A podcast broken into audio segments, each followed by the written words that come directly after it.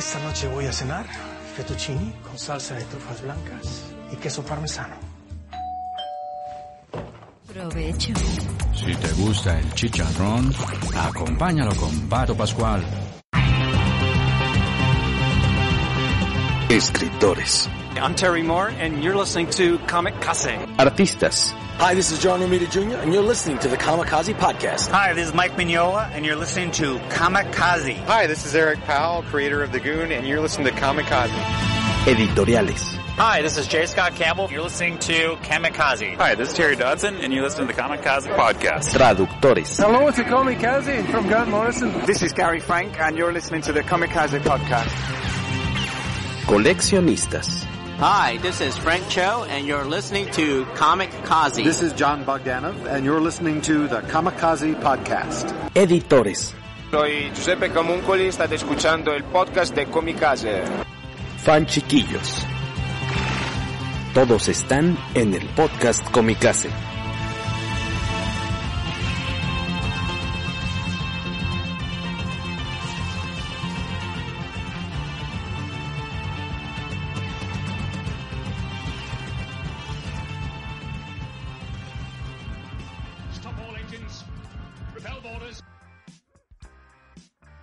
Buenos días, buenas tardes, muy buenas noches. Bienvenidos una vez más al poderoso podcast Comicase. Episodio 161. Nuestro cuarto volumen dedicado a los crossovers. En una emisión más desde el encierro. Ya llevamos como unas 10 yo creo tal vez, muchachos. ¿Quiénes andan por ahí? ¿Podríamos empezar con alguien de pelo abombado? yo soy Guaco. Sí, Beto se congeló un poco, entonces solo hay que esperar que regrese su video.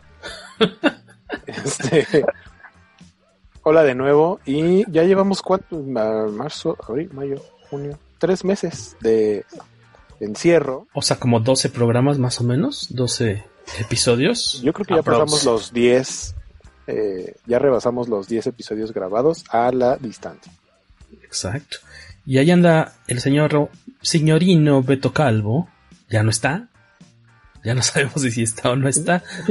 Sí, aquí estoy, pero ya, ya dijeron que empezó a dar lata el video, entonces omitámoslo de nuevo. Ya me vieron, aquí estoy. Vieron que no es un, no es un software especializado en historia del cómic, es un ser humano detrás de ese frío exter este, de esa apariencia fría y metálica está Alberto Calvo. Ser humano, pero no eres hombre, eres Beto Calvo. ¿De qué es esa canción? Uno que no vio Animaniacs TV. No, no ubico ese capítulo. Kikiribu. Ah, es la entrada, su como opening de, de sus, su jingle. Bienvenido Alberto Calburg. Pues vamos a estar aquí, como ya hemos dicho, platicando de nueva cuenta de crossovers, que es un tema del que podemos tener muchos, muchos episodios. Y a ir revisando algunos títulos chidos y algunos medios chaforris o chafirris. Podemos tener podemos tener muchos, pero eventualmente va a terminar convirtiéndose en el, en el especial de Batman del Exactamente, mes. en Batman Meets. Sí, sí, sí, porque algo que platicábamos cuando decimos, oigan, ¿quién, ¿qué título quieren elegir cada quien? Y, y, Jorge ya había dicho no con Batman y yo, yo quiero un Batman Spider-Man. Y hay un Batman en este capítulo. y no puede haber otro. Batman tiene como la mitad de los crossovers en los cómics. Pero hay unos muy locos, seguramente, mira, que nos digan qué quieren. Están también unas cosas muy locas y muy famosas. El uh, Charles Barkley contra Godzilla, Superman y el conejo Quick. Seguramente los Simpson tienen algunos crossovers ahí. Mars Attacks George Dredd, que ya le estuve echando un ojito por ahí, que seguramente está divertido. Eh, hay varias cosas, ¿no? Archie tiene un friego también en años recientes de crossovers. Eh, y obviamente los de Batman. Que, tenemos, que no hemos tocado todavía Batman Depredador, que es uno de los más famosillos y más gustados, ¿no? O no, simplemente. También podrían quedarse callados también. Sí, pero, pero considerando que quedó el veto de que solamente un, un cómic de Batman en cada especial, pues tampoco. Sí, básicamente como ustedes siempre están con que es que no sé qué leer y en teoría yo soy el que ha leído más, yo los dejo que escojan antes, entonces probablemente no me van a dejar usar a Batman jamás. No, sí, adelante, es más, si quieres ya apártalo para la siguiente. Quédate. No, ya, ya, ya veremos. Ya veremos, ya veremos. Y hoy que... Luis Magui, por ejemplo, perdió un turno. Perdió su turno, se fue a la silla. No es cierto, no fue no, la silla, especial... fue la villa. no, porque pidió a Batman y luego no grabó, entonces... Y ¿Se fue? Ahí sí, él, él literalmente desperdició su turno. Y entonces hasta la siguiente vuelta. Y así como vamos, va a ser como en tres meses y medio. Algo Lo hemos agarrado muy ocupado al, muchacho Maggi. Este. Que anda tomando, ustedes no están para saberlo ni yo para contarlo, pero está tomando un curso con. es que es un... con, la estrella de, del equipo pick and roll de quién sabe qué liga de básquetbol según Jorge Tobalín. es un chiste interno porque estaba diciéndonos que no podía grabar hoy porque tenía un curso pero yo no entendí de qué era el curso. Eh, sé que era algo de básquetbol, pero no sé, se veía una persona ahí, este, un jugador, supongo, un exjugador, o no sé. Un entrenador. por ejemplo, un entrenador. Un entrenador que es quien da el en curso. la foto, la persona trae traje. Los jugadores de básquetbol no usan traje, usan ah, uniformes, así playeras, jerseys sin mangas, usan shorts. Son pobres, no tienen para comprarse trajes. No, quisieras, quisieras que fueran pobres. Usan trajes y, generalmente son trajes mejores que los de los entrenadores, pero solamente los usan a veces en las conferencias de prensa o, eventos aparte, pero usualmente no los vas a ver de traje a menos que, que lo amerite la situación. viendo el documental este de Last Dance sobre eh, los Bulls de Chicago o Michael Jordan específicamente, qué horrible moda eran los trajes de los 90, usaban trajes que yo ah, creo que cada, ah, eran de piernas atléticas pero delgadas, o sea, no masivas, pero los pantalones eran aguados y, unos sacos gigantes como de clavillazo. No, no, no, no, no, qué moda tan horrible la de los 90. Hombreras y pantalones bombachos. Sí, hombreras y pantalones bombachos era, era el corte acostumbrado. Todo holgado. Yo no fui. Y después de este desvío por el mundo del básquetbol y los cursos para volverse mejor jugador de baloncesto, eh, regresamos. Porque vamos a platicar hoy, digamos, de, de tres títulos pues yo creo que, de hecho me imagino que todos en esta ocasión van a ser buenos títulos. Eh, en, veces anteriores hemos tenido ahí de distintas calificaciones, creo que hoy saldrán bien parados, así que valdrá la pena que puedan rastrearlos despuesillo. Y eh, vamos a arrancarnos con el señor Raúl Hernández, que está ya más que puesto y listísimo, acabando ahí como de refrescar su memoria, porque nos va a agasajar con su comentario, punto de vista, opinión sobre pues, los dos crossovers clásicos de Superman y el Hombre Araña, ¿no? Yo leí eh, un crossover, o bueno, son un par de crossovers de los mismos personajes, que son los que tiene Jorge de fondo. Superman y Spider-Man, el hombre araña. El primero de ellos salió en 1976, que es justamente la portada que tiene ahí Jorge. Eh, estaba viendo, digo, yo no tenía como mucho como background del, detrás de cámaras, pero esta portada está diseñada por Carmine Infantino. El trazo es de Ross Andrew, pero él hizo básicamente el, acabado.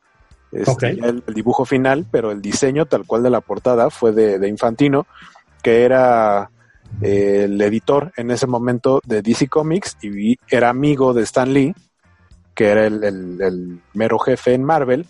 Entonces, eh, algo que platican, de hecho, al inicio del tomo, es que había gente que creía que no, que era algo que no se podía dar, ¿no? Que no se iba a dar. Eh, una, eh, al, ¿cómo podría decirlo? Alianza entre, o un, tal cual, el crossover de personajes entre compañías, siendo que eran pues casi totalmente eh, rivales.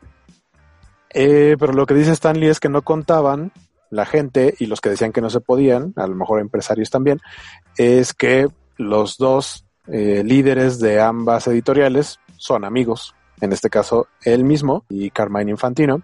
Entonces llegan a, este como acuerdo de, oye, hay que hacer algo con estos dos representantes de, eh, de Marvel y de DC y deciden lanzar este primer tomo que es Superman contra o versus el sorprendente Hombre Araña.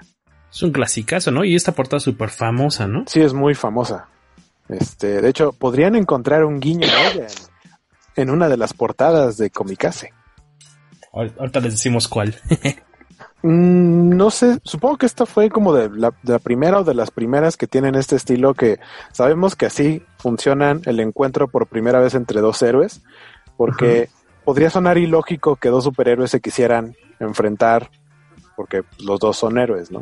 Tanto dentro de los mismos universos como, como los que son crossovers. Eh, algo tiene que suceder para que se enfrenten, pero sabes que a final de cuentas, como los dos son buenos, eh, van a terminar aliándose van a terminar enfrentándose a enemigos, a villanos que tienen eh, en común o mezclados. Y ese, eso lo vamos a ver después en muchísimas otras. Bueno, no es cierto, no es Spider-Man. Es, Batman Hulk. Es el de Batman, Hulk. ¿A qué nos estamos refiriendo para quienes nos, nos están escuchando, Hueco?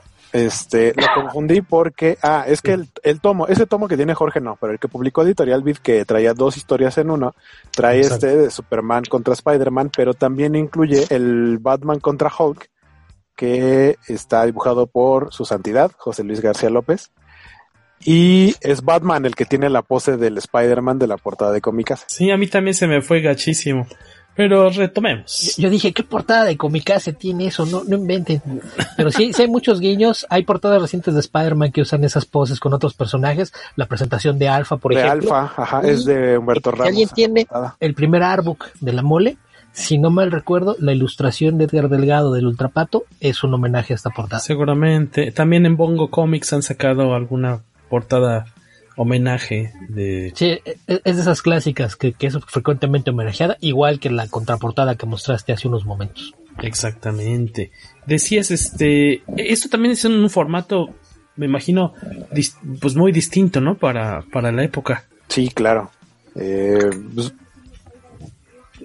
tamañote, ¿no? Que, no, porque no es tabloide, es que será este. Bueno, el publicado aquí ¿Cómo lo? Igual tamaño cómic, obviamente en, un tomo más grueso porque venía con la otra historia, pero aquí el, que publicó Editorial Vid es, es tamaño cómic, normal, no es más grande. El que tú tienes sí se ve. Este que tengo aquí es de Novaro y si es pues tamaño, ¿qué le diremos, Beto? Como magazine.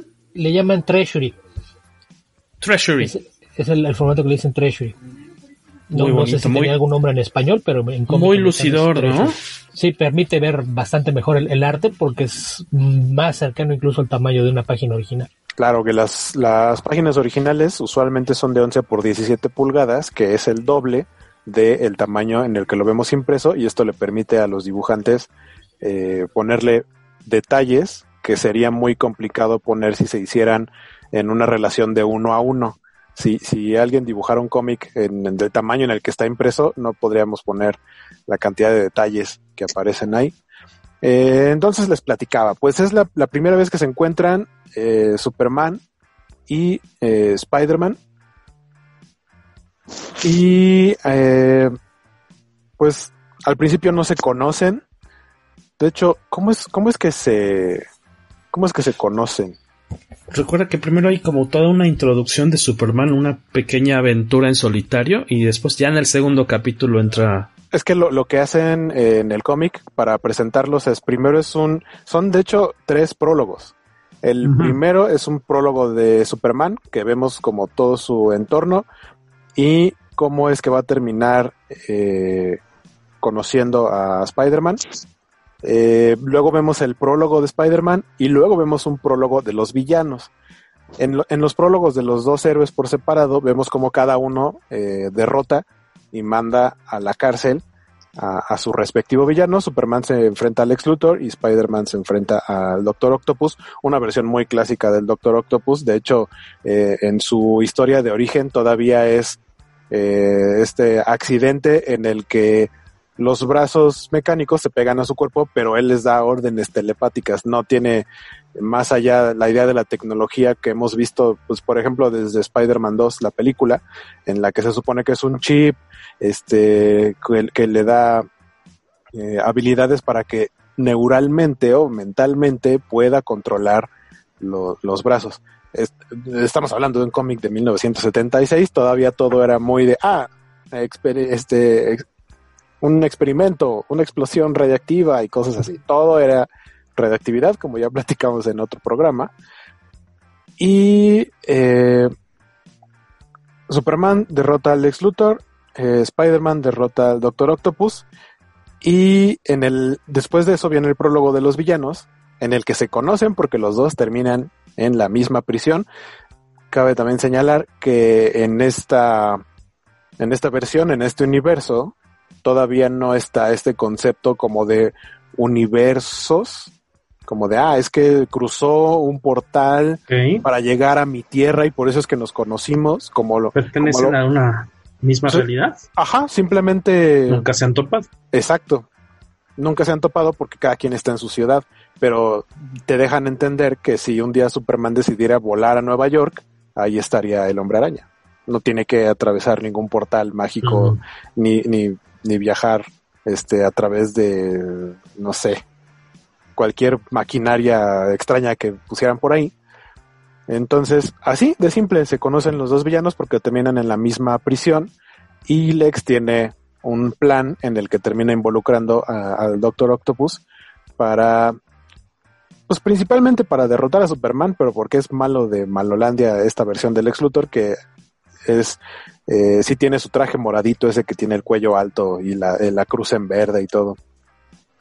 Eh, se supone que sí, los dos son genios científicos y Lex termina eh, reclutando a, o aliándose con Doctor Octopus para, para poder derrotar a Superman y para poder llevar a cabo su eh, plan de dominar, de conquistar el mundo o de destruirlo, porque Lex es malo porque sí. Incluso llegan en algún momento a un como satélite abandonado que es de la Injustice Gang. Y fue como, ok, es algo extraño eso de la Injustice Gang, no lo había visto. Eh, ahora en temporada... No, o sea, yo ubicaba a la Legion of Doom, pero la Injustice Gang como tal jamás la había escuchado. Eso me llamó la atención. Séñale de la edad. Sí, no, yo soy de los super amigos para acá y los super amigos fue un poco de tiempo después. Y ya te tocaron ya a ti muy, muy, muy, muy de chiquito también, ¿no? Sí, sí, claro, sí, sí, yo era muy... Ya la, enésima repetición.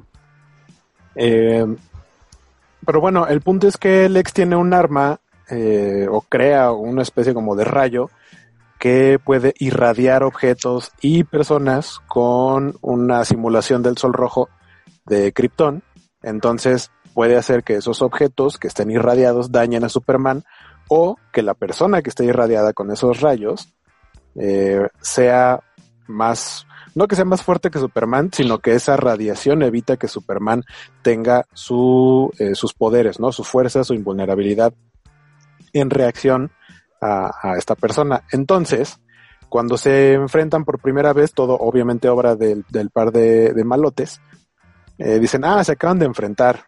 Y lo que hace Lex es que eh, se disfraza de Superman y eh, desaparece a Lois y a Mary Jane, la secuestra. Entonces, pues para Spider-Man, para Peter Parker, Superman se llevó a Lois y a Mary Jane. Es como lo ve él. Y Clark dice, ¿qué hubo Como que Superman llegó a llevarse a estas chavas, pues yo soy Superman, ¿no? Eh, entonces los malos saben que se van a enfrentar porque todavía no se conocen y le disparan rayos de luz de, luz solar roja a Spider-Man y por eso es que puede darle este golpazo entre otros a Superman y Superman dice que hubo, ¿qué pasa? O sea, sabía que Spider-Man es como fuerte, pero no debería tener ese nivel de fuerza y obviamente esos rayos pierden. No, no, me iba a faltar el respeto, ¿no? Le pierde el respeto como el reportero a Eduardo este, se me fue. ¿Cuál es el? No me faltes a Eduardo Yáñez. Sí, y con el tiempo, o sea, le dura un rato nada más. Spider-Man está muy confiado en que, ah, mira, sí le estoy partiendo el queso al gran queso azul. ¿Y cuál? Después de un rato se le va y termina ahí machacándose las manos. Eh, y ya, obviamente, lo que quiere Superman es hablar, a diferencia del Superman de Batman contra Superman, que lo que quiere es pelear con Batman. Aquí Superman sí le está diciendo a Spider-Man, oye, hay que hablar porque pues ese no era yo y etcétera y tienen que investigar por qué se llevaron a las chicas. A todo esto, están en la misma ciudad, si no me equivoco, van a Nueva York, parte del personal de este, aquí no es el Daily Planet, sí existe el Daily Planet como tal, pero en esta temporalidad trabajan para Morgan Edge, que tiene un este es un grupo mediático. Entonces, en este momento, Clark es más como un reportero de televisión e incluso es un eh, presentador de televisión. Y al parecer quieren hacer como un especial, algo así, que van a llevar el programa a Nueva York. Entonces llega todo el equipo eh, y se encuentran con la gente del Daily Bugle que Morgan Edge se viste como Sol Goodman, ¿no? Ah, sus trajes morados. Sí, sí, sí, una cosa clarísima. Y se supone que va a haber una presentación porque van a activar un satélite muy grande, muy importante, que a fin de cuentas es eh, lo que quiere el ex Luthor, tomar control sobre el satélite para, eh, tiene como ahí sus planes, como para controlar el clima y hacer eh, que le paguen mm, así una mega carretada de dinero pues porque solamente él va a tener control sobre eso y tiene esta onda como de controlar el clima, entonces puede provocar la cantidad de, muertos y desastres que él quiera. Y pues obviamente, de paso, tiene que derrotar a Superman y al hombre araña y por eso se lleva al Doctor Octopus. Y para, para poder tomar control sobre el satélite, dicen vamos a matar dos pájaros de un tiro, entonces quieren quitar de su camino, de su paso a los dos superhéroes. Entonces, a mí la historia me gustó mucho. Eh, vaya, para la época, para hacer un cómic de 1976, creo que es bastante ágil. El dibujo de Ross Andrew es eh, increíblemente bonito, es muy, muy, bonito. muy bonito. Es muy, es muy limpio, tiene una narrativa muy padre. Creo que aguanta bastante eh, los años, a diferencia un poco del otro número que leí. La secuela. Ah, o sea, ¿consideras que ha envejecido bien? Este, este sí. El de Superman contra Spider-Man creo que ha envejecido bastante bien. Obviamente, si, si se ponen como a revisar un poco a detalle, sí hay cosas como los atuendos, ¿no? Sobre todo la ropa que pareciera eh, como fuera de época, ¿no? Bueno, fuera de época me refiero a que se ve pasada de moda, porque totalmente es algo de finales de los 70 en, en Estados Unidos. Pero pues un poco pensándolo como moda retro, no tendría tanto problema. Y la historia es súper simple, creo que es algo que podría ver sin problema en un capítulo tipo Los Super Amigos o Spider-Man y sus sorprendentes amigos. Eh, es bastante simple, bastante directo y, me parece que está bastante, bastante chulo. De este primer encontronazo, Beto, ¿nos quieres comentar algo? Pues eh, de, de esta primera edición, Ahí lo, lo que mencionaba Waco del dibujo, habría que mencionar que el equipo creativo también ahí tenía una enorme ventaja, que es que ambos, tanto Jerry Orwell, que es el, escritor, como eh, Rosandro, que es el artista, estaban familiarizados con los dos personajes, porque de hecho los dos trabajaron mucho tiempo en, Spider-Man en Marvel a inicios de los años 70. De hecho, Rosandro dibujó, por ejemplo, la primera aparición de Punisher, para que lo ubiquen más o menos por, por tiempo. Él, entra después de, Hill Kane. Entonces, eh, justamente en, los años 70, cuando, se dan estos números históricos en Spider-Man, el equipo creativo fue durante mucho tiempo Jerry Conway y Ross. Pasan los años y a mediados de los 70, eh, Ross se va a dibujar Superman, mientras que Jerry Conway, aparte de escribir una historia de Superman, había escrito la Liga de la Justicia. Entonces eh, estaban los dos familiarizados con las dos compañías y con los dos personajes.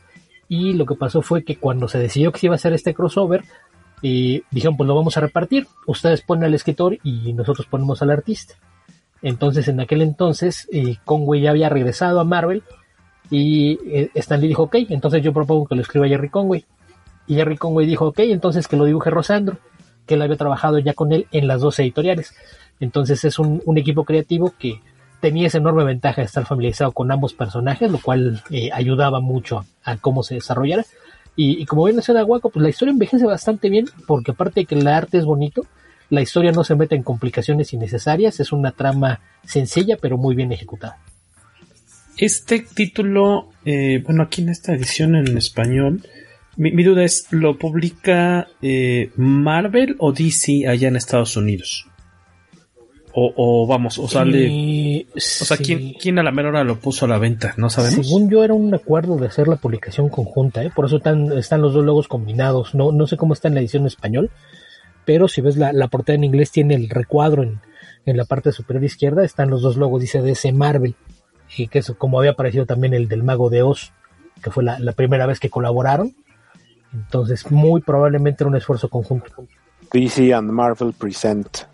Sí, porque incluso, eh, por ejemplo, en el caso de, Batman y Spider-Man, uno es Batman Spider-Man y el otro es Spider-Man Batman. Y ahí, según yo, sí fue uno, eh, uno de Marvel, uno publicado por Marvel y el otro publicado por DC. Y sí, como dice Beto, eh, el, el, el, equipo creativo fue una combinación.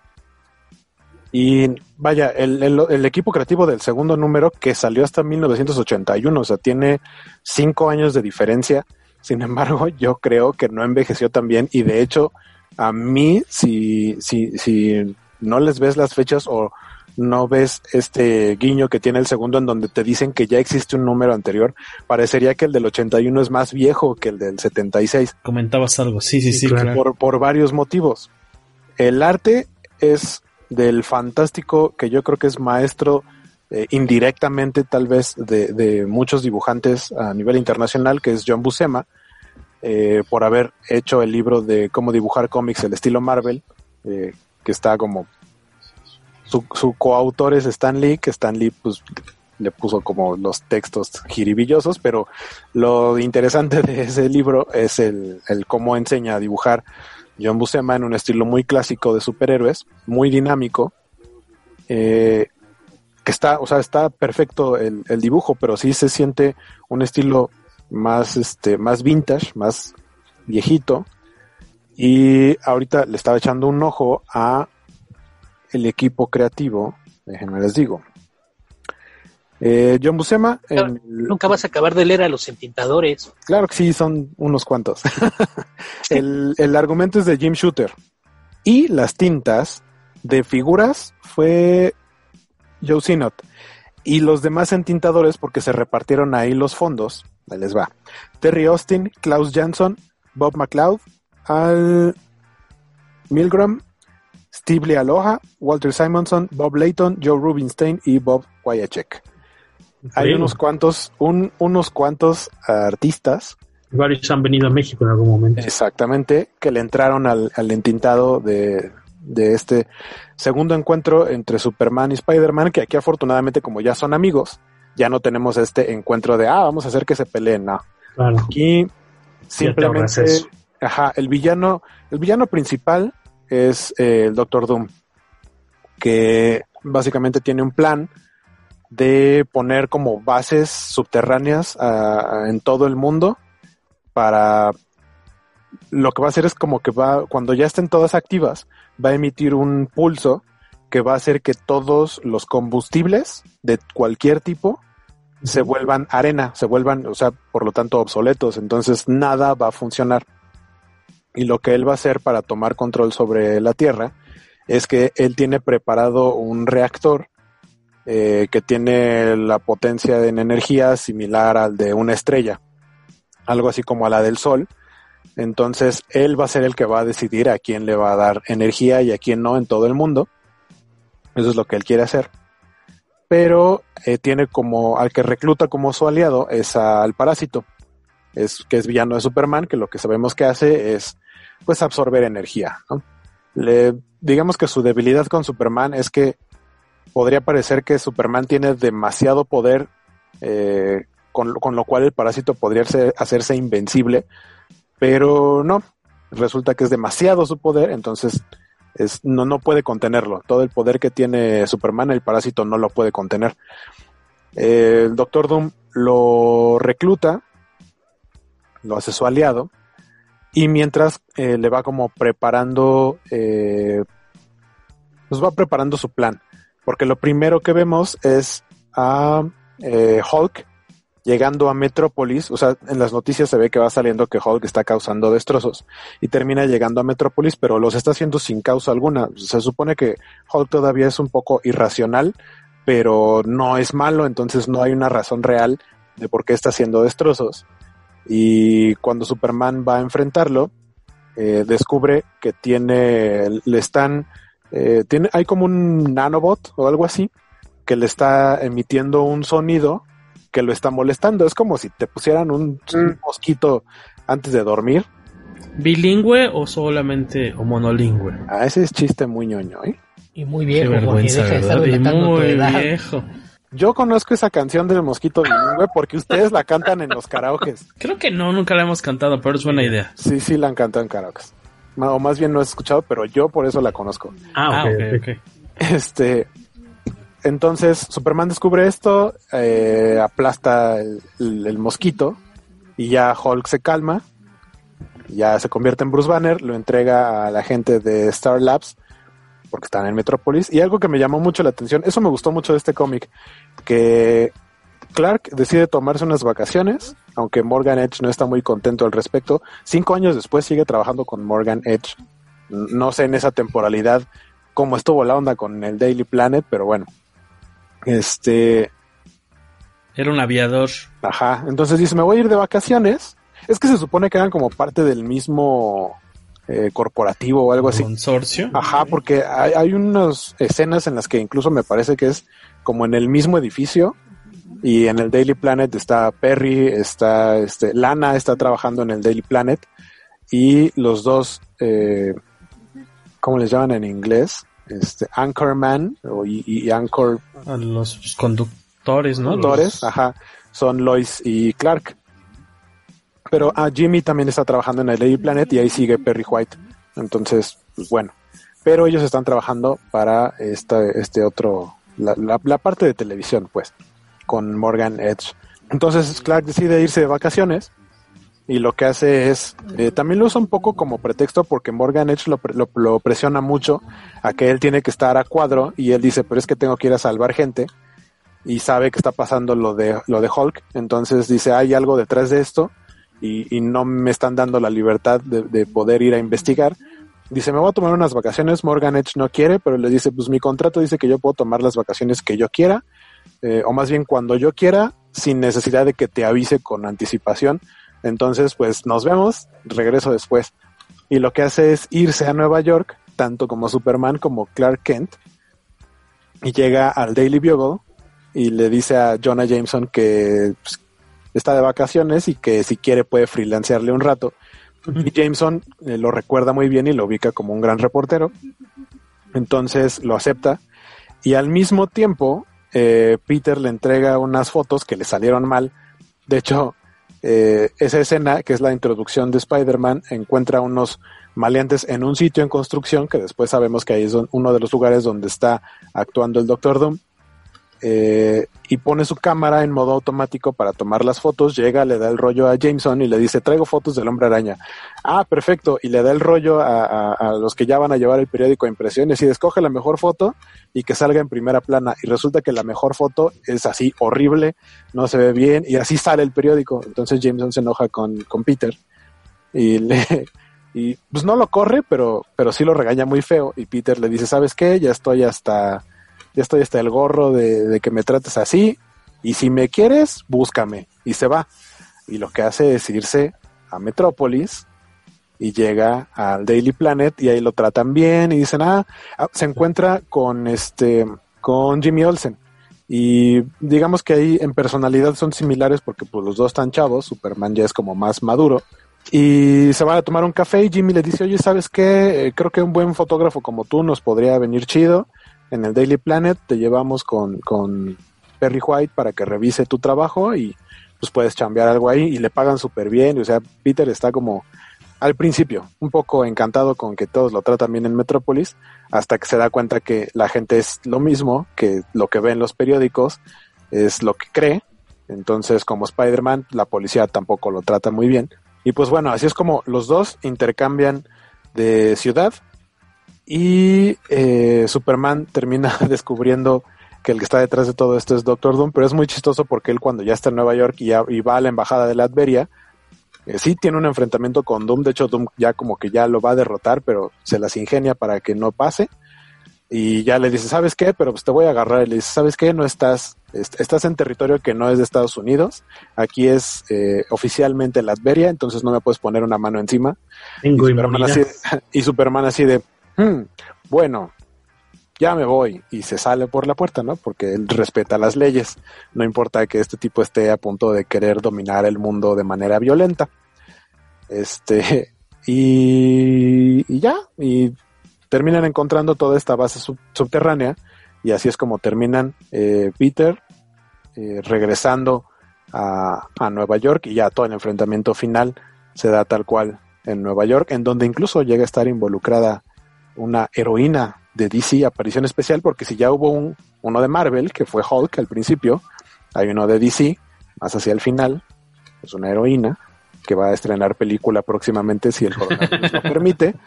Eh, también hace su aparición y también conoce a Spider-Man y también le quiere dar sus madrazos a Spider-Man porque cree que es malo. Porque cae en la vieja confiable que dice, Doctor Doom lo ve en las cámaras y dice, ah, es Spider-Man, ya sé. Y abre su radio y dice, es Spider-Man, ayúdame a derrotar a la Mujer Maravilla. Y Wonder Woman así de, ah, entonces estás con el Doctor Doom y él así de, neta, vas a caer por ese truco. el, el, más, más viejo de la libreta de trucos. Porque, eh, no, sé si en el caso de también coincide en que esta segunda parte, esta secuela, diríamos, es, inferior, dirían ambos, a la inferior, no, yo creo, que, yo creo que se siente solo más vieja. Ah, o sea, no ha envejecido también, dices. No, principalmente porque está atascada de texto. Pero así, o sea, tiene narrador y tiene los, los, los diálogos de los personajes así, hablan y hablan y hablan, que es algo que tenían los cómics de antes y que incluso me sorprende que el de el del 76 no tenga tanto, o sea, sí tiene su, su dosis de, de diálogo y de voz en off, pero no tanto como el del 81. Mira, yo no lo tengo en la mano, pero según recuerdo, este segundo, la historia es de, de Shooter, pero creo que los textos son de Mark Wolfman, ¿no? O lo estoy recordando mal. Eh, sí ponen, ponen agradecimiento especial para Mark Wolfman por sus sugerencias, pero nada más. Porque en argumento okay. solamente dice Jim Shooter. Sí, es que creo que, eh, sobre todo en DC, eran más quisquillosos con los personajes, porque, por ejemplo, corre la leyenda que en el primero la, los dibujos de Superman están retocados. Que lo hizo Rosandro y después fue Neil Adams el que hizo los retoques en la serie de Superman, porque había cosas que no les habían gustado como estaban en DC. No sé qué tan cierto sea, porque, insisto, Rosandro trabajaba en DC, entonces no, no sé si, si realmente pasó, pero esa es una leyenda que, que existe, que Neil Adams lo retocó y no tiene créditos. Y en el caso de, de lo del guion acá, se supone que también no, no, estaban muy contentos con los parlamentos de los personajes de DC. Y fue la razón por la que le entró Mark Wolfman. Que Wolfman es de la escuela de Chris Claremont, sufre de verborrea. Si, si no pone un mínimo de palabras en el cómic, no cuenta. Entonces no, no sé si tuviera algo que ver. Y también hay la otra, de los tres escritores involucrados, Jerry Conway, Jim Shooter y Mark Wolfman, Jerry Conway es el mejor escritor y por mucho. De hecho, si lees los cómics de Spider-Man de, de, los años 70, de esos cómics de, de, aquella época, yo creo que son los que están menos cargados de texto. Era alguien que sí entendía eh, mejor la, la, idea de deja que el arte cuente la historia. Habrá que recordar que también estaba esto del famoso estilo Marvel. Entonces él, ya recibía páginas dibujadas y, y, le agregaba textos, entonces no, no había tanto texto redundante como pasaba en, en muchos cómics de DC sobre todo.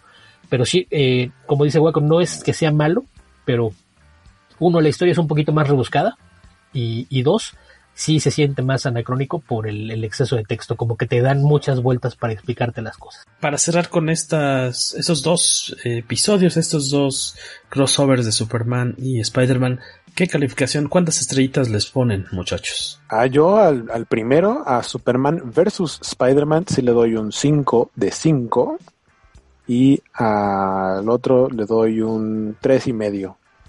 Tres y medio. Sí, y medio. como decía Beto, la, la, siento que dan demasiadas vueltas para llegar a una conclusión. Eh, yo no, no sé si le doy el 5 al primero, que sí, sí está muy, está muy ejecutado, pero es muy sencillo. Entonces, ahí tomando en cuenta que el clavado no era de alta dificultad, no le puedo dar el 10, entonces oh. le voy a dar cuatro y media estrellitas de 5. Si, si, si, le hubieran metido medio giro más o hubiera sido eh, en reversa, sí se llevaba el, el 10, pero no, no, no, no, lo alcanza porque era un clavo muy sencillo. Lo ejecutaron perfectamente, pero era muy sencillo. Los 4-5 y el otro sí coincido el, el 3-5, más que nada porque sí se siente muy anacrónico. Y en, entre la historia innecesariamente enredada y el exceso de texto, sí no envejeció bien. La ventaja de este crossover eh, es que se puede conseguir, bueno, ambos de forma pues muy fácil, ¿no? Porque se ha seguido editando. ¿Cómo? Quisieras. Ahora sí, ahorita sí hay pleitos ahí corporativos que piden que se reimpriman.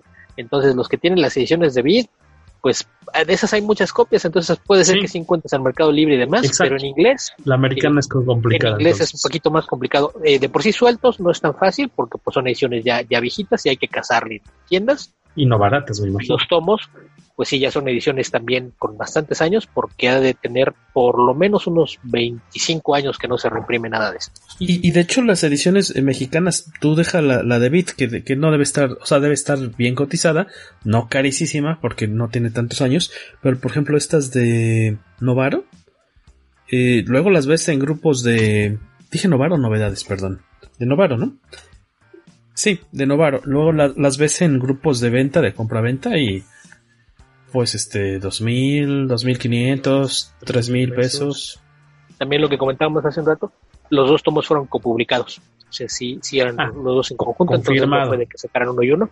Fueron copublicados y de hecho el segundo es el, el último tomo que se editó en, lo que llamaban el Treasury Edition, que era lo que te decía de, ese tamaño un poquito más grande. El último tomo de su tipo. O sea, en ese eh, fue la, la, edición número 28.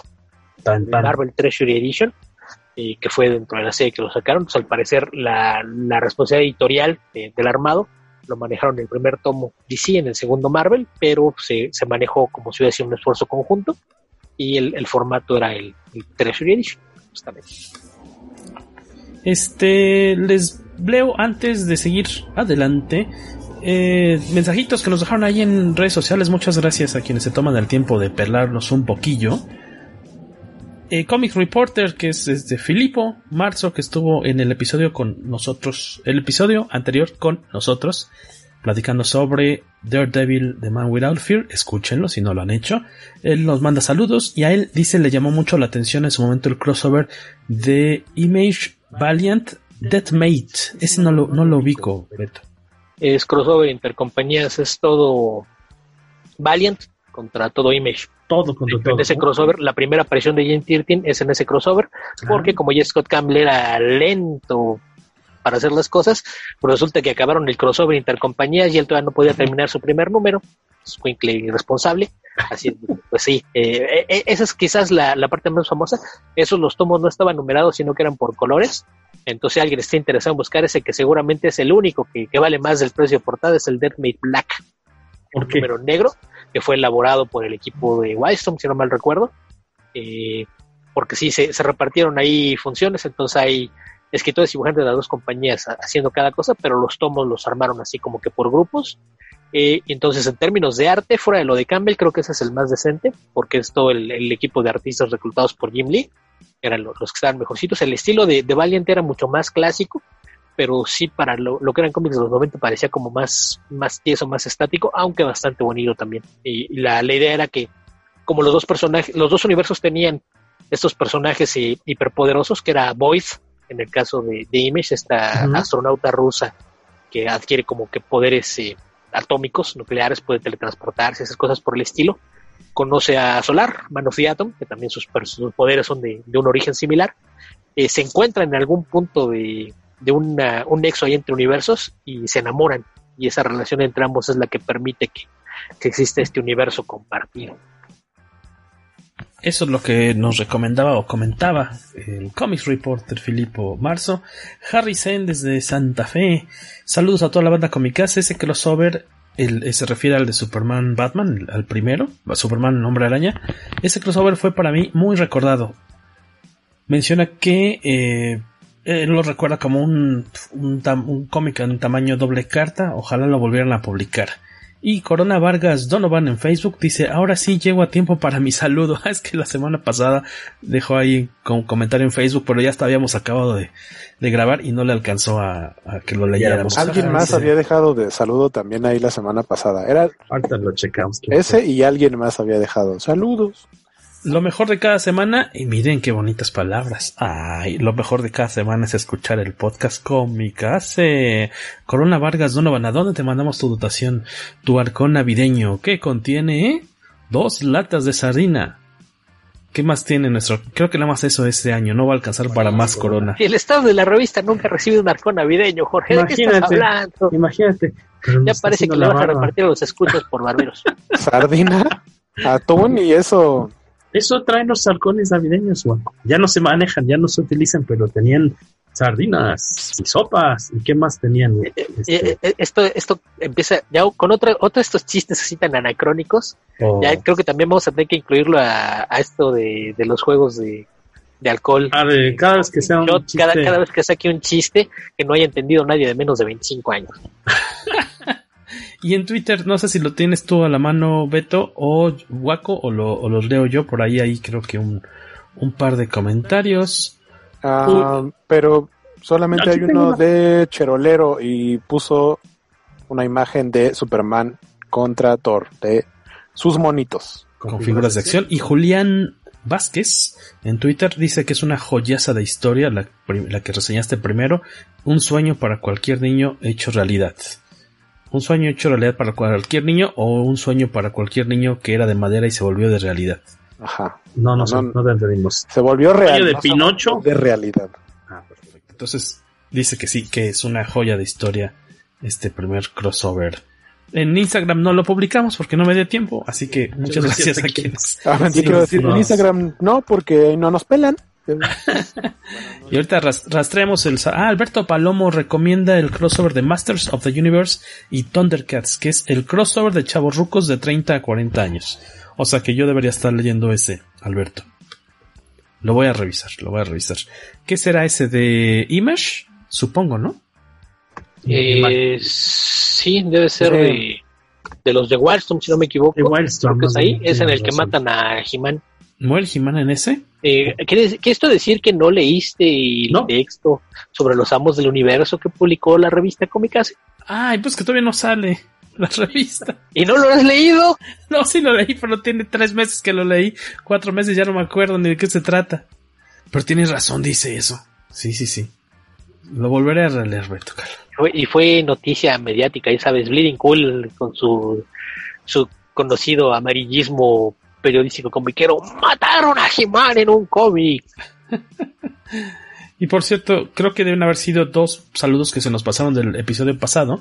Adrián Guzmán, que le gusta más la historia de eh, Man Without Fear que Born Again, creo que sí lo habíamos comentado. Y Jerry Ochoa, que nos mandaba un saludo desde Aguascalientes. Saludosos, saludosos, saludos al poderoso equipo cómicas. Saludoroso es un saludo sudoroso. Sí. Es que, es que se quedó pensando en el agua caliente, dale chance. Saludorosos. Muchas gracias a Jerry Ochoa. Que por cierto, si no me equivoco, le acabamos de mandar unas revistas a Jerry. Por eso me suena también. De hecho, ese sí lo leíste y también mencionaste. Dije lo mismo, estoy en un loop. Entonces, sí, básicamente. Tu, tu problema de memoria, olvídate de los tres meses. No te acuerdas de lo que grabaste la semana pasada.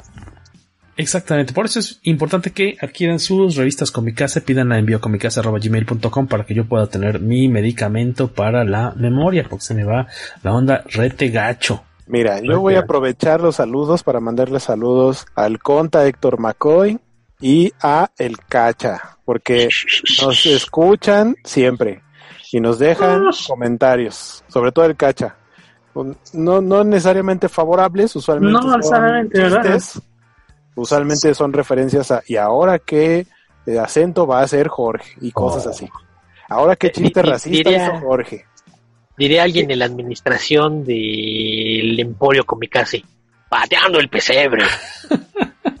Oye, este, pero no me limites, cacha. Imagínate si hubieran limitado hacia Gilberto Glés, ¿dónde estaría ahorita? Creo que no llegó tan lejos, ¿verdad? No es mala, mala comparación, mala comparación. a ese gran imitador de voces, Gilberto Glés, del que no hemos escuchado nada desde hace 20 años. Shot. Eh, ¿Qué hice ahora? No, fue, no hice otro, otro chiste. Ah, bueno, chiste. Pregúntale a cuántos escuchas se acuerdan de quién es Gilberto claro. Glés. Tú que tienes la edad, no te acuerdas. Oye, este. Eh, mamá, mamá, mamá, se me fue la onda de nuevo. De nuevo. Eh, ah, por cierto, muchas gracias a, los, a las 10 personas que nos escuchan y a los 4 que sí nos dan retweet. Y a los dos que aparte que dicen, sí, escucho el podcast con mi casa y no se quedan en darle like, sino le dan retweet al maldito link cuando lo ponemos en, en redes. Muchas gracias a ti. Y tenemos Pipo. en YouTube. En YouTube, ay, fíjate que no he entrado. Les recordamos que estamos en, en YouTube, gracias a la labor de Waco que se pone a editar este video rascuache que hacemos para ustedes y lo libera normalmente un día o a lo mucho 48 horas después de que lo grabamos para que aquellos que están en YouTube y que están en la oficinilla o trabajando en casa, pues puedan vernos gesticular y, y pues disfrutarnos en nuestra max, en nuestra máxima gloria y esplendor. Pues que digas que qué bárbaros, cuántos comentarios nos dejan en, en YouTube, todavía no. Todavía no. Todavía, También voy a saludar a quien ya alguna vez estuvo con nosotros, a Gaider Abdul, porque él nos dejó comentario y nos dijo que podíamos mejorar en YouTube el audio de Beto porque sí se escuchaba muy bajito la semana pasada. Eso yo lo pude haber hecho al momento de la edición, pero si el video ya está arriba, ya no se puede hacer nada, amigo, lo siento. Una de esas dos, o como Jaimito, ay, ya valió queso. Como Jaimito el cartero. Otro shot. Quiso evitar la fatiga. Perdonen, pero este es su programa comiquero para adulto contemporáneo mayor de 35 años. Y bebedor, por lo que veo. De 30 hacia abajo, escuche a Andrés Navi. Saludos, Andrés, que se ha portado muy bien con. Ah, pues con tu sobrino, Guaco. A mi sobrino que le mandó sí, saludos. Lo que sabe cada quien, muy buena onda el, Andrés con, con el saludo para el chiquitín. Sí, muy bien. Eso estuvo chido. Este, y queriendo a lo mejor evitar esta cuestión de irme a lo muy retro y entonces no hablar de mi cómic que quería reseñar, quisieras empezar tú, Beto, con tu, con tu, o nos seguimos por la senda del recuerdo. Ya, ya, ya acabas sin querer, como quieras, es, es igual yo creo que me, me arranco para quedar ahí como jamón de sándwichito. Este, yo hace unos días, si se meten a comicase.net pueden checar una reseñita sobre este muy bonito título llamado Batman 66 Meets The Green Hornet. Si los que están en YouTube me ven que estoy volteando hacia otro lado, es que estoy tratando de cambiar la imagen del fondo virtual, porque de repente me empezó a gustar mucho eso de ir ilustrando un poquito de qué carambas estamos hablando, porque pues a lo mejor a ustedes no les ha tocado leer o tener en sus manos los cómics de que, que reseñamos acá en el podcast Cómicase. Entonces, al menos para que tengan ahí un poquillo de referencia visual. Este título eh, ya tiene unos seis añitos más o menos, es del 2014, si no me equivoco, déjame ver aquí mi, mi apuntador. Exacto, 2014, porque en el 2013 eh, sale, saca DC Comics su título de Batman 66, que yo me acuerdo que cuando salió fue, pues gustó mucho, o sea, cayó muy en gracia porque se acercaba de cierta forma eh, a tres años de diferencia de separación, era como un preludio al, gran festejo del eh, aniversario, pues que 60 de la serie de televisión de Batman 66, tal cual, de Batman del 66. Tres años antes sale el cómic. Me acuerdo que en ese entonces eh, también recibieron mucho aplauso las portadas de Michael Aldred, que me parece que fue una gran decisión su estilo como popero con eh, juntarlo para ilustrar estas portadas de Batman. Un año después sale una miniserie que es Batman 66, que están viendo un poquito aquí atrás en, en, el fondo. Meets the Green Hornet es una colaboración entre DC Comics y Dynamite Entertainment que ya desde hace pues yo le he hecho como unos 10, 12 años. Tiene los derechos para publicación del Avispón Verde. Han tenido varios títulos. Eh, uno muy bonito de Bad Wagner, que era de Green Hornet Strikes, si no me equivoco. No es cierto, el Year One, muy bonito.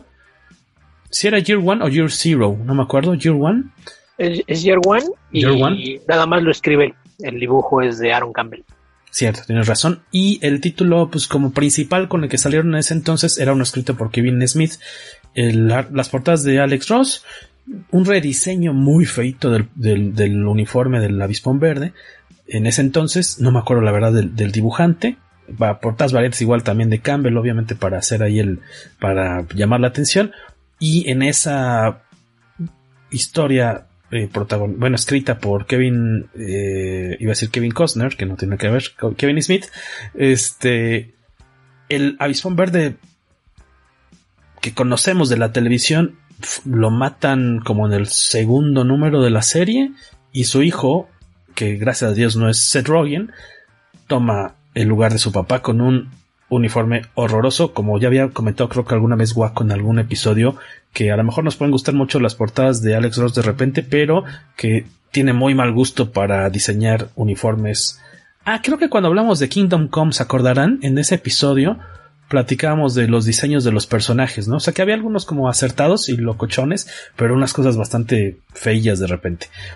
Le, si olvidamos ese, esa etapa de Kevin Smith, que yo no recuerdo que haya levantado mucho, pues, pues muchos comentarios así positivos, no, que yo me acuerde.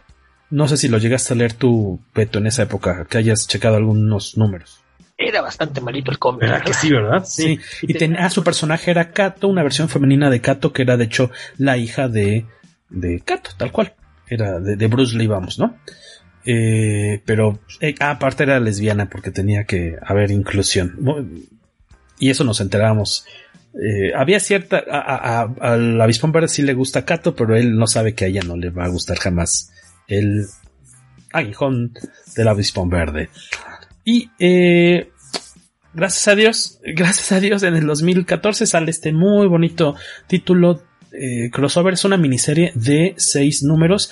Sí les daría la advertencia, si ustedes son de los que no tragan ni con una coquita, qué rico, ni nada, al Batman de Adam West, del Batman televisivo, ni le entren, o sea, o sea, ni, ni, ni a 10 metros, o sea, pero por el otro lado, sí son del público conocedor del podcast Comicase que toma con su té con el dedo paradito o sus tacos al pastor con el dedo parado.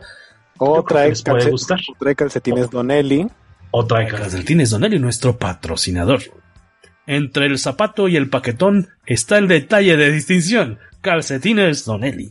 Este, este cómic para mí eh, hace casi completamente que me olvide de la muy fea serie normal de Kevin Smith con su avispón verde futurista, por decir así, o de segunda generación, que ha habido muchos otros avispones, eh, van adaptaciones del personaje en, distintos sellos, y es una, como menciono en el textito que subimos a sitio de comicase.net, es una carta de amor a la serie. Kevin Smith es muy fan de, Adam West eh, y de, de la serie en sí, tal cual, pero eh, creo que el gran plus es que su supercuate Ralph Garman, que es un imitador de voces y comediante que hacen un podcast muy divertido, es pueden checarlo ya sea en audio o checar luego en YouTube, suben hay eh, iba a decir este fragmentos de Hollywood Babylon Babylon y es un desmadre que hacen ahí de, de, cotorreo su podcast. Y este cuate es súper coleccionista de, de Batman del 66. Tiene su tal cual, digamos, un, pues como una man cave, una bat cave dedicada, eh, llena de todo su memorabilia y cosas rarísimas de los años 60, de los años 70, de la época en la que sí estuvo en auge la serie. Por ahí les pusimos, de hecho, si entran al, al sitio, en esta reseñita viene un link en el que le pican y te manda al video de YouTube en el que Ralph Garman, coescritor de este eh, crossover, recibe a Adam West de visita y ves como tiene en un muro falso como moviendo creo que un libro se, se mueve ahí la pared y esto te lleva a un, a un cuarto ahí secreto.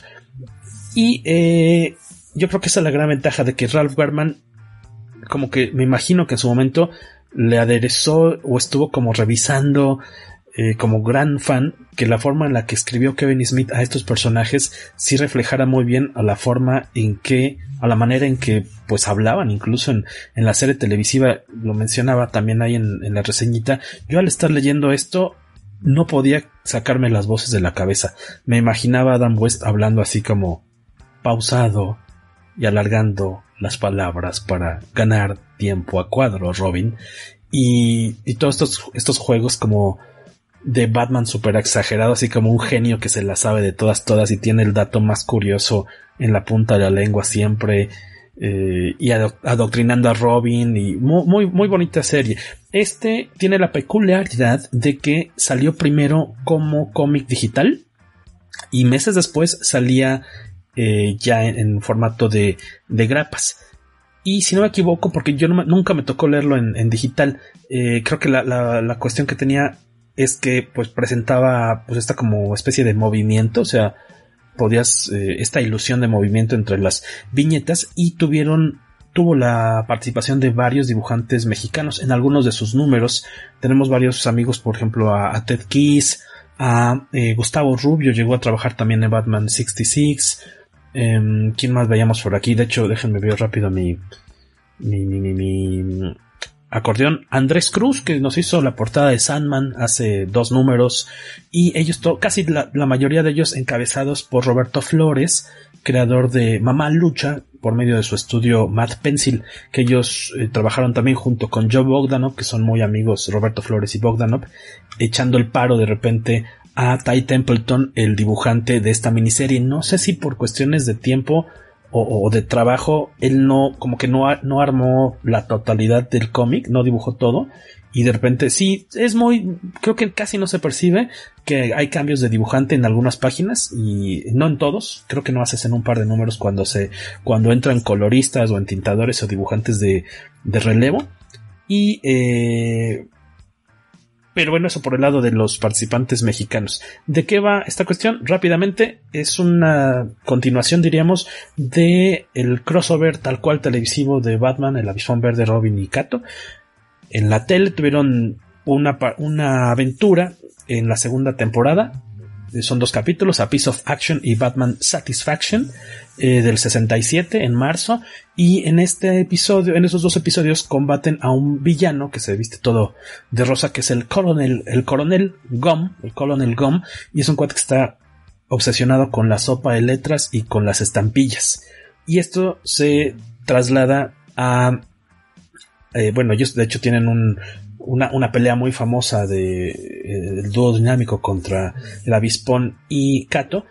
Eh, termina esta aventura y pues estábamos diciendo que pues, casi medio siglo después Kevin Smith y Ralph Garman arman esta historia en la que nuevamente estos cuatro justicieros se encuentran para combatir de nuevamente, de nueva cuenta, al coronel Gom, pero aquí con él eh, la diferencia de que como no se pudieron conseguir los derechos de eh, parecido, ¿cómo le diremos? De semejanza, Beto, de likeness del actor que, que representaba. De la apariencia. De la apariencia. Ajá, el actor que representaba a este villano en la serie Roger C. Carmel, eh, pues no se consiguieron por X o Z los, los derechos y entonces la idea de Ralph Garman fue pues vamos a a inventarle, no, no un nuevo origen, pero modificarle un poco. La cuestión es, después de que está en la cárcel, eh, me quiero imaginar que en Arkham, aunque creo que no en la serie televisiva así se menciona Arkham, me parece. Eh, está, en la, está, en la prisión, está en la prisión tal cual, sale, sale después de cierto tiempo, de unos años, y tiene un accidente porque está ahí manipulando, tratando de hacer una especie de pegamento súper resistente, le explota todo en la cara y le queda ahí como le queda todo un, pues como un yeso ahí ya permanente en la cara y en las manos, todo así como chorreado. Este cuadro ya queda, no queda deforme, pero sí queda atrapado este, detrás de este pegamento ya por de por vida. Y él mismo se auto, pues como dirías, se da un ascenso, un autoascenso militar, dice ya no soy el Colonel Gum, Colonel Gum, soy el, es, es General Gum, si no me equivoco, y si el General Gum, eh, como por estas heridas de guerra, entonces... Suena como marca de chicles. Sí, ¿verdad? De un General Gum. Y ya, ese es como nada más el pretexto para pues, evitar, para sortear esa cuestión de chin, no, se puede parecer al actor, bueno, pues le ponemos una como máscara ahí de resistol y ya. Y lo que van a, y este cuate, eh, junto con Joker, van a tratar de robarse unos, mm, unos fósiles y unas monedas antiguas romanas que son propiedad de un coleccionista, un, un arqueólogo eh, italiano que ha prestado una colección a, a, un museo de ciudad gótica y otra colección a la ciudad en la que viven eh, el avispón y el, Icato.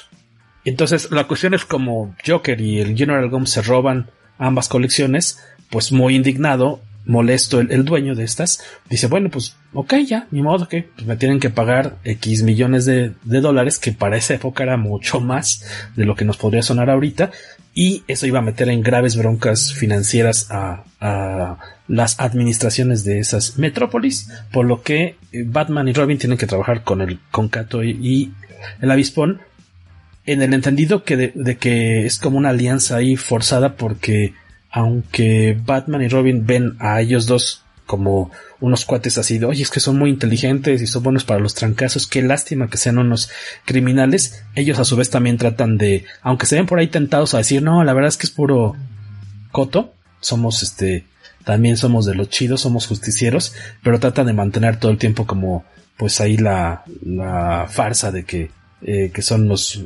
villanazos.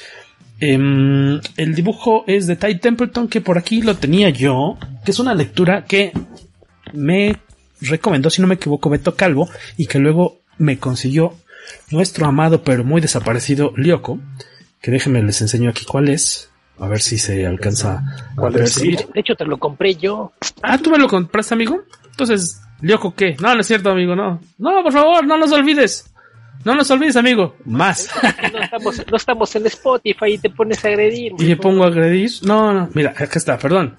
Mira, este es Bill, the Boy Wonder, the secret co-creator of Batman. Es, ¿tú dirías que, que se consideraría una novela gráfica, Beto? O porque, bueno, un libro ilustrado no es, o sea, porque todos sí es, son, es que vamos, no son. Es un documental gráfico.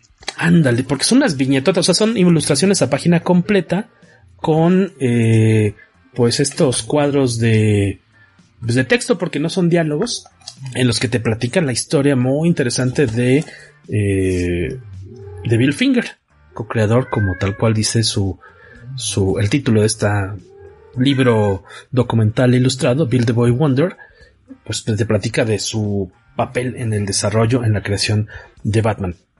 Él está a cargo del dibujo, que me parece que menciono por ahí en la reseña que no es tan detallado, pero lo que sí latina y súper bien es en el parecido de los rostros con la gran pues ventaja de que eh, pues sí tenían todos los derechos para que Adam West se parezca, bueno, para representar a Adam West, a Bob Ward, a, Van Williams y a Bruce Lee. Entonces, en los acercamientos y demás, ves en verdad a estos personajes y te ayuda mucho como a, pues a seguirle el juego a esta historia que como decía, eh, está muy bonita. El color es de Tony Aviña.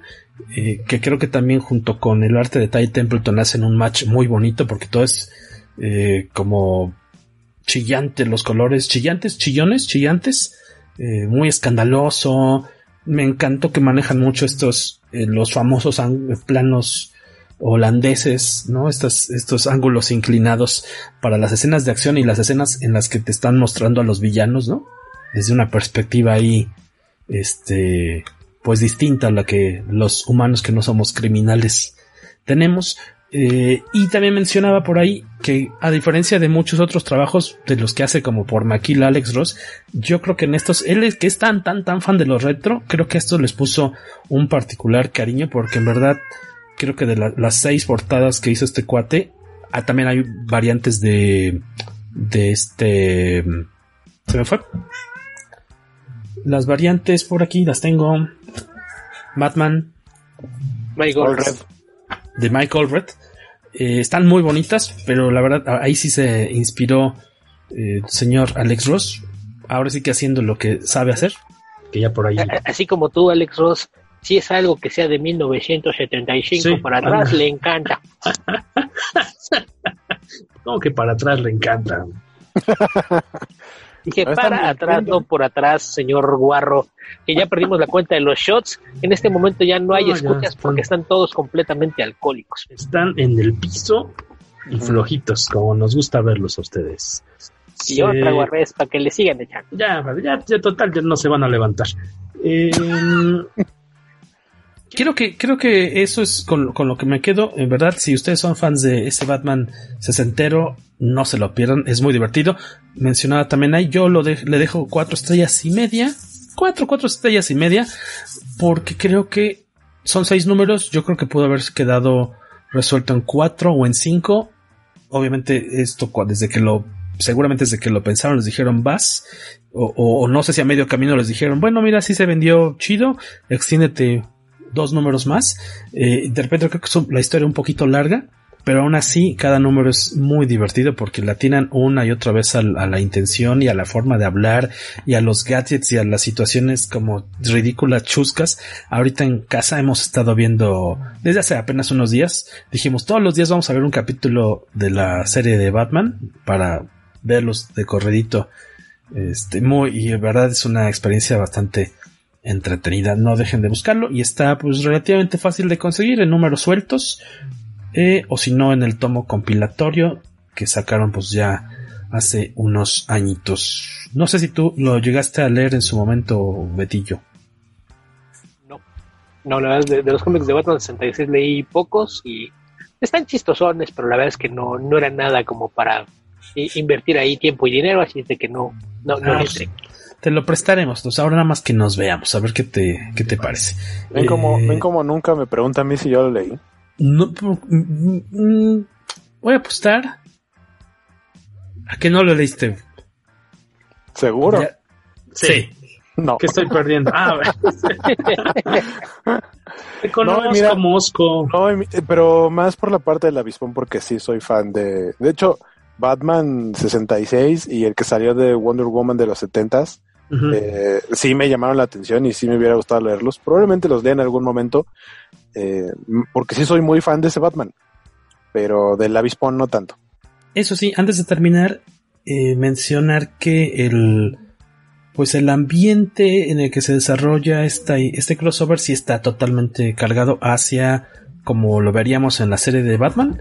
Es todo de día, muy colorido, muy chusco, a diferencia de la serie del Avispón Verde que era como más seria, ¿no? Y, y en espacios, ambientes más lúgubres y este detectivescos, por decir así, más ya se entendió lo que quería decir. Yo, aunque, aunque eh, Waco quejándose de que eh, seguramente yo di por alto o di por hecho de que, eh, que no le pregunté qué le pareció este cómic porque seguramente él sí lo había leído. Yo creo que no lo habría leído, aunque la historia te podría divertir, Waco, yo creo que el arte de Ty Templeton no te va a gustar a ti. Porque te gusta algo mucho más detallado. O más cartoony o más detallado. Y este creo que no es ni uno ni es otro. Es un tipo de ilustración como... ¿Cómo la describirías tú, Beto?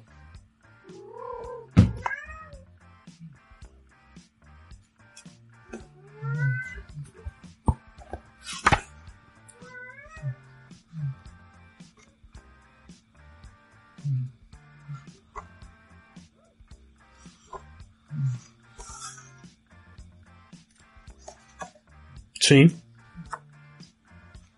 Y que tiene como tres Eisner este cuate. O sea, y por trabajos en Batman, aparte. O sea, no, no, no fue al azar, ¿no? Que lo hayan elegido para, para este título. Pero es simpático porque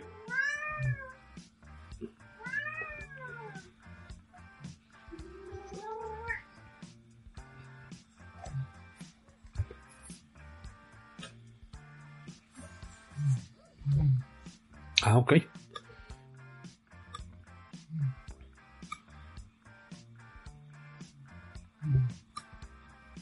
Y por cierto, em, se me fue bien gacho la onda. Ahorita dijiste de Tony Aviña, eh, de, de Ty Templeton, de sus tres, iba a decir de sus tres Oscars, de sus tres Eisner trabajando con, con Batman. Y pues no sé, quién sabe, seguramente no era tan importante lo que quería decirles, pero se me fue bien. Ah, sí, es que aquí ojeando el, tomo, eh, me llamó la atención encontrar por lo menos por ahí un par de, no sé si fotos eh, tomadas como referencia, pero de figuras de acción de Hot Toys de, de, Adam West y de Bruce Lee, que son las caritas exactas de, de estas figuras que les dicen de alta gama, eh, pero que las utilizó y muy válido como referencia para captar ahí las expresiones de, de ambos actores. Así que, pues mi recomendación es, búsquenla cuatro estrellas a cuatro estrellas y media. Yo, no, cuatro y media. Sobre todo si son fans de Batman del 66. Y de ahí, y, y son facilones. ¿Cómo facilones? A facilones de encontrar.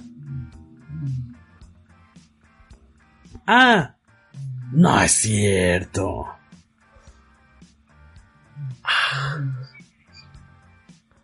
7 de 5. Bueno, a lo mejor cuando lo escribí la reseña le puse 4.5 porque me conmovió, pero va a bajar a 4 porque creo que pudo ser más corta. ¿Te parece más, más sensato? Ah, bueno. Oye, y, y, ahora con qué nos vamos a, cerrar? Y de hecho, ahora sí que de cierta forma será eh, el cierre de una época en el podcast de Comicase por una razón que nos va a comentar Beto Calvo. No, no es que se esté yendo, ¿verdad? Es un, crossover que, que yo, desde que empezamos con esta idea de que iba a ser los especiales de, crossovers, era otro de los que debatía si, si sería buena idea y que fuera el primero que comentara. Eh, por distintas razones se, se fue quedando. Y, y, pues de repente esta semana salió como, ok, llegó el momento de decir, ¿lo comento ahora o ya no lo comenté jamás? Y por cierto, una historia escrita por Warren Ellis, que quienes están siguiendo por ahí noticias, seguramente habrán notado que pues, se dieron eh, varios casos en los que ventilaron eh, conductas inapropiadas, eh, sobre todo sexualmente hablando, de, algunos autores de cómic. Por ahí ya, ya se han involucrados gente como Cameron Stewart, Jason Latour, Scott Ali, Charles Brownson, que es el, director del Comic Book Legal Defense Fund, y, algunos más. Y Warren salió por ahí. dentro de todo, tal vez su caso es el, menos grave de todos estos comentados, porque probablemente es el único que no incurrió en ninguna actividad ilegal, pero pues sí es, alguien que por ahí sacó provecho de, su fama y posición, y sobre todo en, los últimos años del siglo pasado y los primeros de este, para, obtener favores de, de, féminas que querían ingresar a la industria. Entonces, eh, en, en Comiverso comentamos todo este tema un poquito más, más a fondo en el episodio 200, que seguramente ya, ya está por ahí disponible en, en estos momentos, pero pues básicamente era, era eso pensando en, ok, pues le vamos a dar un, descanso a esto, no vamos a recomendar cómics de Warren Ellis, pero pues eh, e, este sí era, eh, aprovechemos que, están estos especiales de, crossovers para darle, darle salida, que la razón por la que quería comentarlo es que usualmente cuando tenemos crossovers, sobre todo si son entre dos compañías distintas o con material de licencias, no hay consecuencias, ¿no? pase lo que pase, al final eh, es como dejar todas las cosas tal y como las encontraste, no hay cambios drásticos. Hay quien intenta por ahí sacarle vuelta, por ejemplo, eh, McFarlane en, los de Spawn Batman le, dejó una, una cicatriz de, del crossover Spawn, pero pues poner una cicatriz en la cara es como decir, ay, le salió un barrito a Deadpool, sí, mira tú, no, no, me di cuenta, entonces no, no, no tiene mucho caso, pero en este caso es una historia que sí tuvo repercusiones importantes a nivel argumental, que básicamente o sea, utilizaron el crossover para crear un cambio en la línea editorial. Entonces, se trata de Wildcats contra Aliens. ¿Es one shot? Es un one shot publicado en 1900. Según yo, salió a finales de 1997. La, la portada dice 1998, pero pues ya hemos por ahí comentado antes este tema de, las fechas, que no es lo mismo la fecha de portada que la, fecha real de, publicación, pero, pero salió ahí, en ese lapso, finales del 97, principios del 98.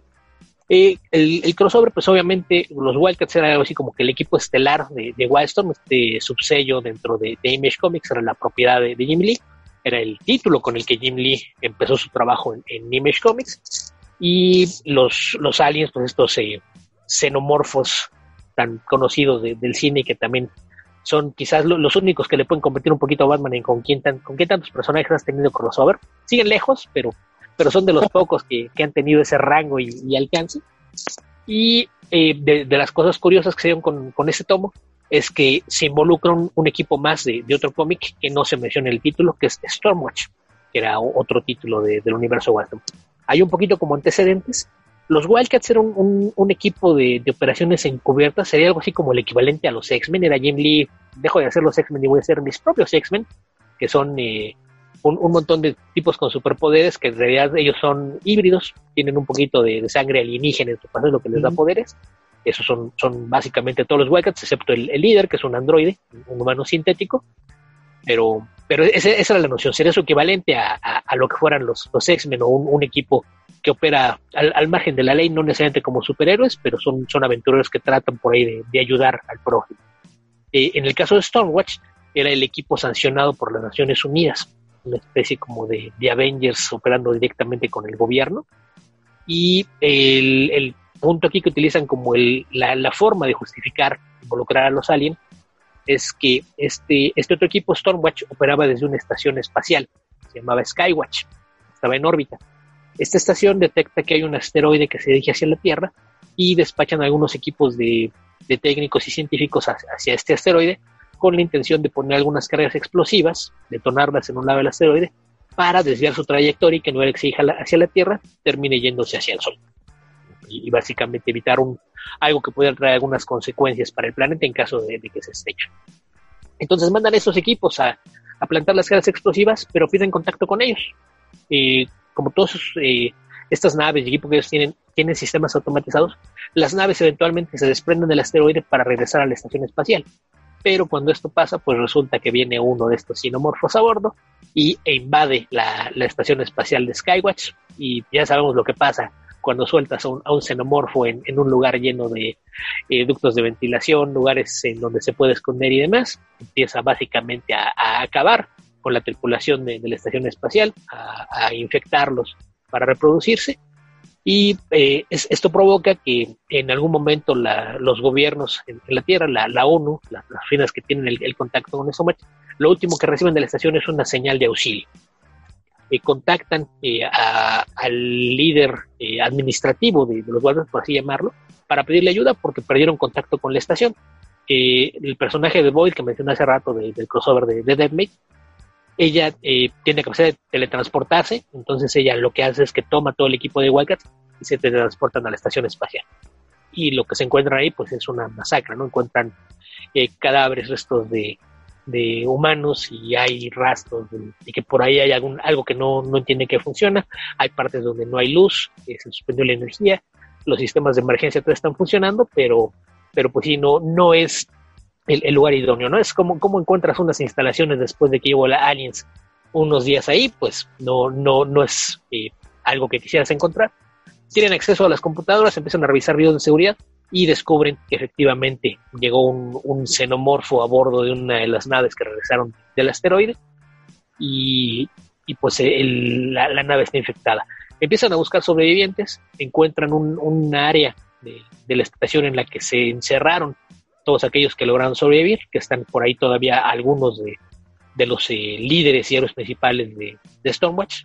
Y en total me parece que son 99 personas las, las que sobreviven y están ahí encerradas de toda la, estación espacial.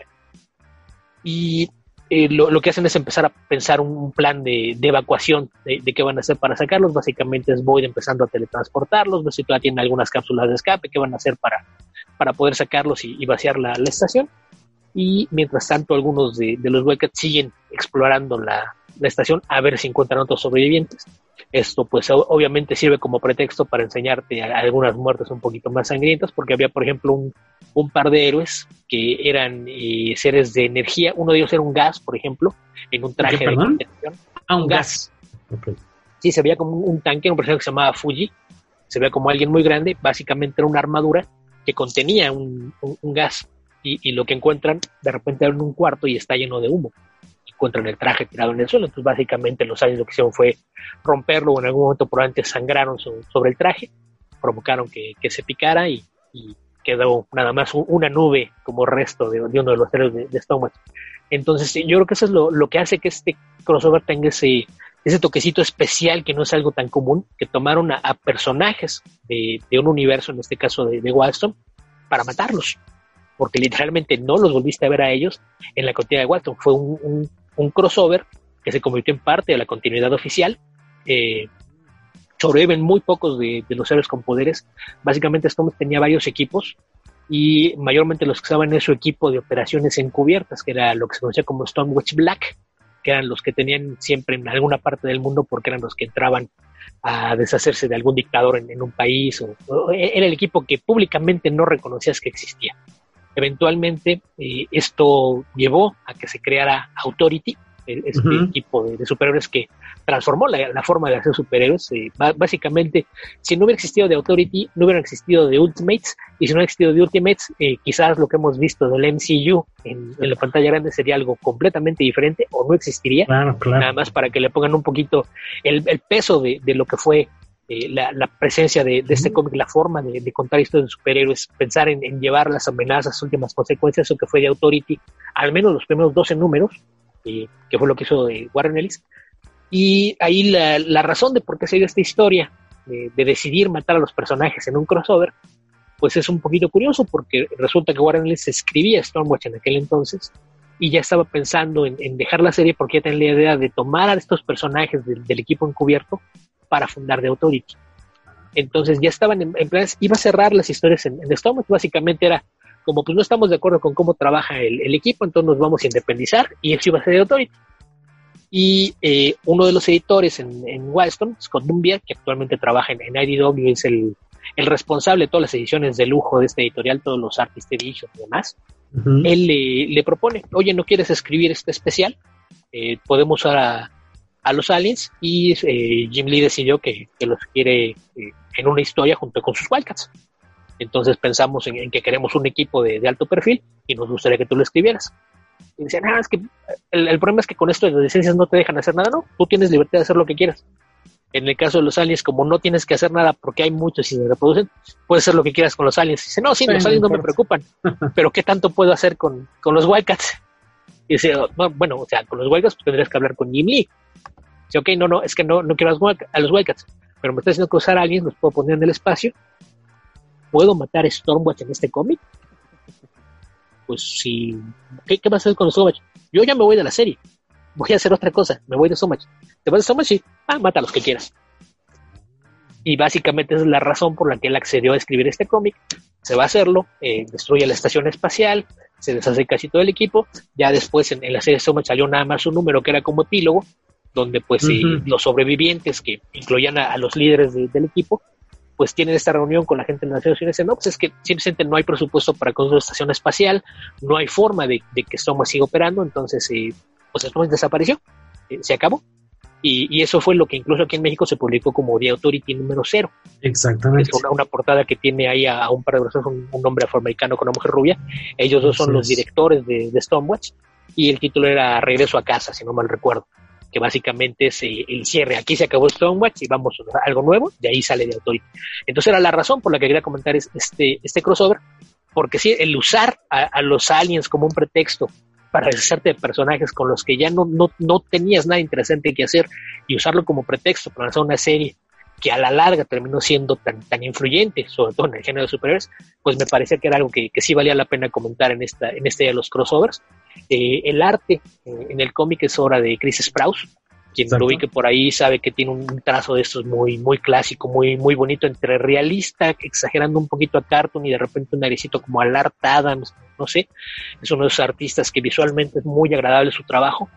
Eh, en el caso de, las portadas, había dos portadas variantes. Era, era una de, Chris Sprouse y otra del legendario Jill Kane. si no me recuerdo, las dos son intentadas por, Kevin Nolan. Que, Nolan era de esos artistas que, te daba ese aspecto sombrío que le sienta muy, muy bien a, los aliens. Entonces, eh, es, un cómic que la verdad es que tiene una apariencia visual muy, muy bonita. La historia es, es bastante buena y aparte tiene un, final de esos que, que también es como la, clase de historias que, te deja ver cómo escribir una historia de superhéroes, ¿no? Porque básicamente si vamos a evacuar la estación y que vamos a hacer que se queden aquí los aliens. Entonces básicamente lo, que se decide es, ok, lo vamos a evacuar, pero tenemos que hacer que, pues todo esto no, no tenga forma de llegar a la Tierra o afectar a otro, a otro planeta, otra civilización, otra nave espacial. Entonces lo que deciden es que van a lanzar la estación espacial completa hacia el Sol pero la única forma de hacerlo es que se quede alguien a bordo para asegurarse de que no, no cambie de, dirección. Entonces, están discutiendo eso y demás, terminan por evacuar a todo el mundo.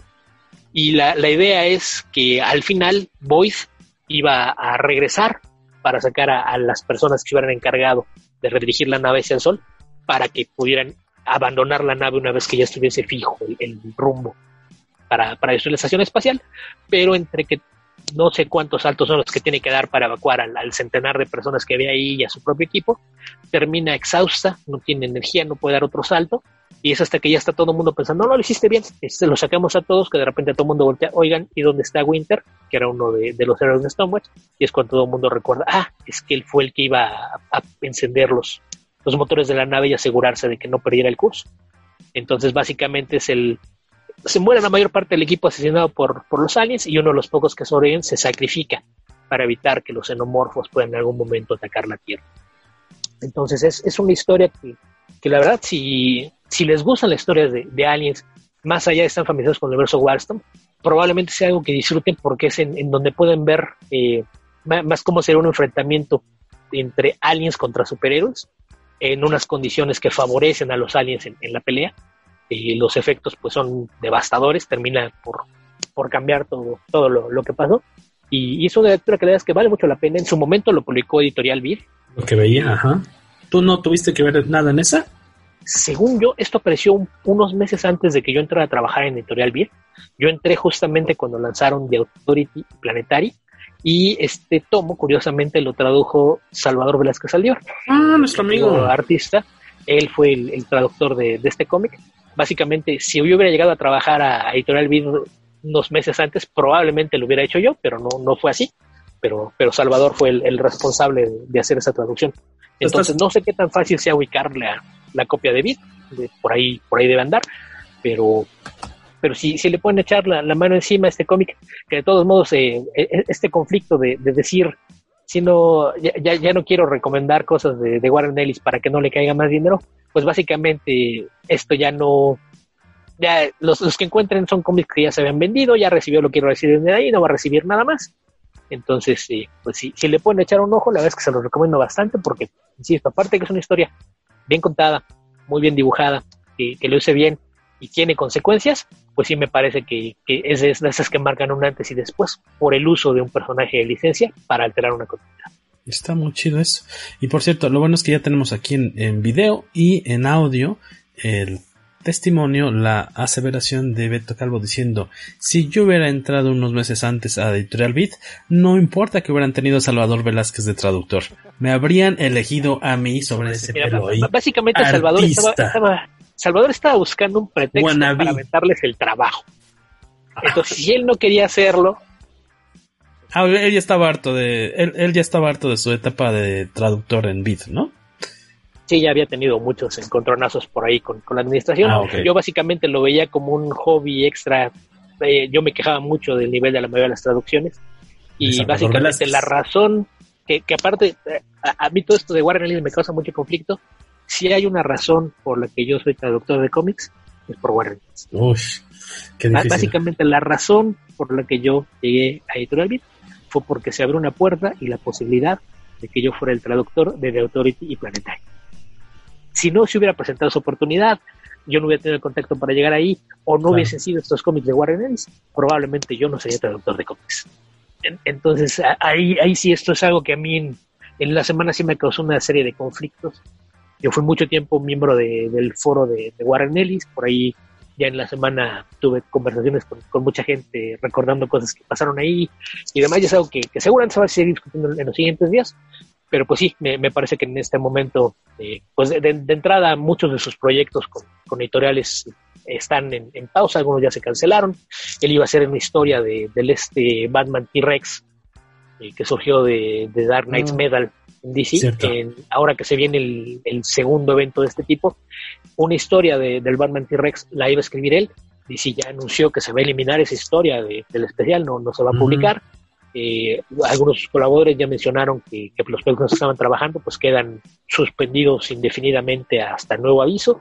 Entonces, pues sí, seguramente eh, tendrá él que, retirarse y reflexionar un poquito sobre lo, que pasó, tratar de, buscar un, modo de, hacer enmiendas al respecto, pero, pero pues sí, de, esos casos que, triste que en, las últimas, eh, en, el último par de años, sobre todo desde que pasó esto del Me Too, que surgió a partir de figuras de Hollywood, creo que retomaron fuerza muchos casos en cómics. Había casos de, acoso sexual y conducta impropia de, parte de, sobre todo de editores y escritores, que en su momento habían sido minimizados y a raíz de la exposición que se dio ya en años de redes sociales y después del Me Too, muchos de estos se regresaron.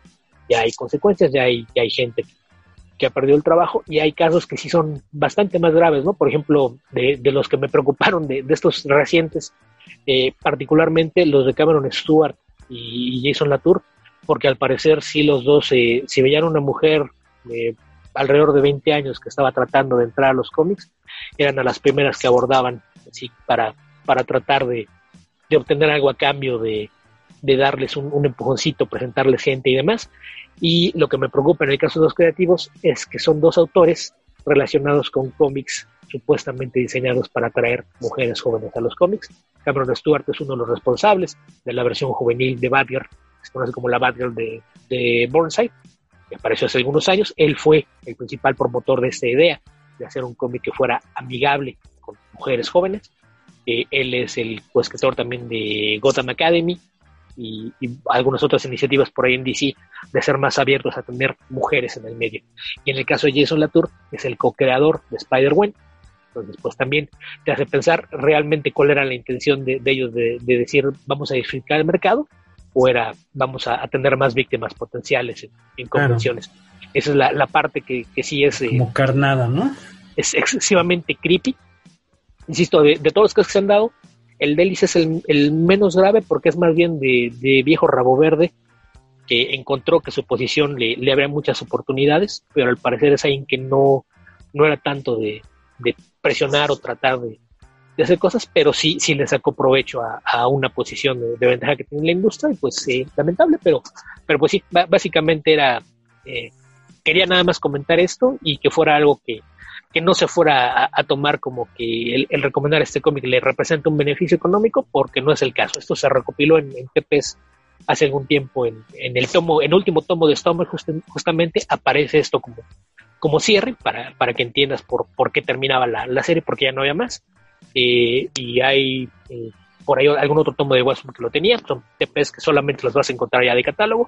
La, el one shot, igual si lo encuentras, ya es un cómic atrasado, que como quiera que sea todo lo, lo que encuentres por ahí, ya en su momento fue reportado como vendido y todo el dinero que iba a ganar por ese ya lo tiene, entonces no, no tiene ningún beneficio económico de eso.